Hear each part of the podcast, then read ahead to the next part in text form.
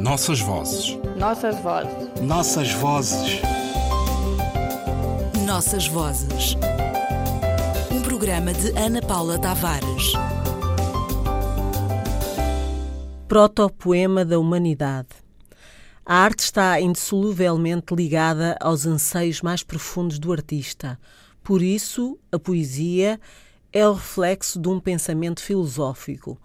E filosofia é compreensão para uma valorização humana. E tudo será dito com o amor que albergamos no peito. Ó canção, eu quero que a tua melodia seja terna como o marejar das águas de um rio.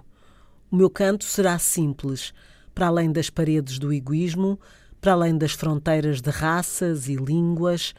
Ó canção, serás universal como o ventar do vento.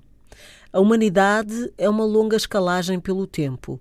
Tudo é continuação progressiva.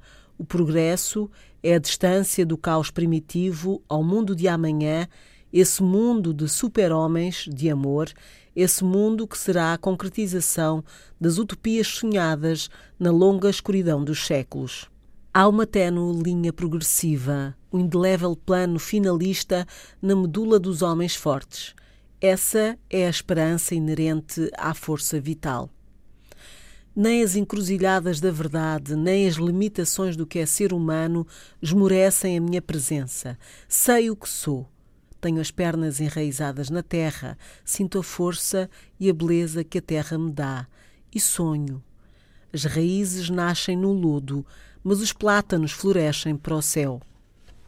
Este poema, de António Jacinto Rodrigues, faz parte de uma coletânea intitulada Força Nova, organizada em Luanda em 1960 e dada à estampa em julho de 1961, já depois dos acontecimentos de 4 de fevereiro e 15 de março, e uma nova consciência se fazia presente na poesia e na vida. Os autores dão conta e alertam o leitor para mudanças temáticas, formais e, em certos casos, de ideologia. A história, nos seus pactos com o tempo, não podia esperar. Tantos anos depois, o protopoema da humanidade é relido por nossas vozes sob o signo da esperança. Vale a pena recuperar as palavras, vale a pena falar de poesia. Nossas vozes. Nossas vozes. Nossas vozes.